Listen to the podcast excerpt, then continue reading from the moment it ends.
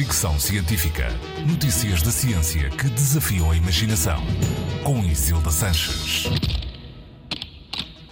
Já sabíamos que o açúcar tem um lado amargo, aumenta o risco de doenças cardíacas, diabetes, obesidade. Agora, um estudo recente da Universidade Americana do Arkansas, publicado no Medical Hypothesis, associa o açúcar, que costuma ser especialmente abundante em alturas como esta, a processos metabólicos inflamatórios e neurológicos identificados nas doenças depressivas. Os autores afirmam que esse excesso de açúcar, combinado com as luzes de Natal que perturbam o ritmo circadiano, cria uma tempestade perfeita que afeta negativamente o cérebro.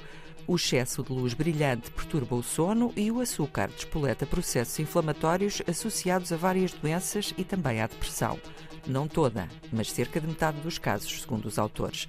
As conclusões levam os investigadores a dizer que em doses elevadas o açúcar é tóxico e deveria ser considerado um perigo idêntico ao de beber demasiado álcool. Já agora, o açúcar não está só nos doces, está também nas bebidas e na comida processada. Fricção Científica.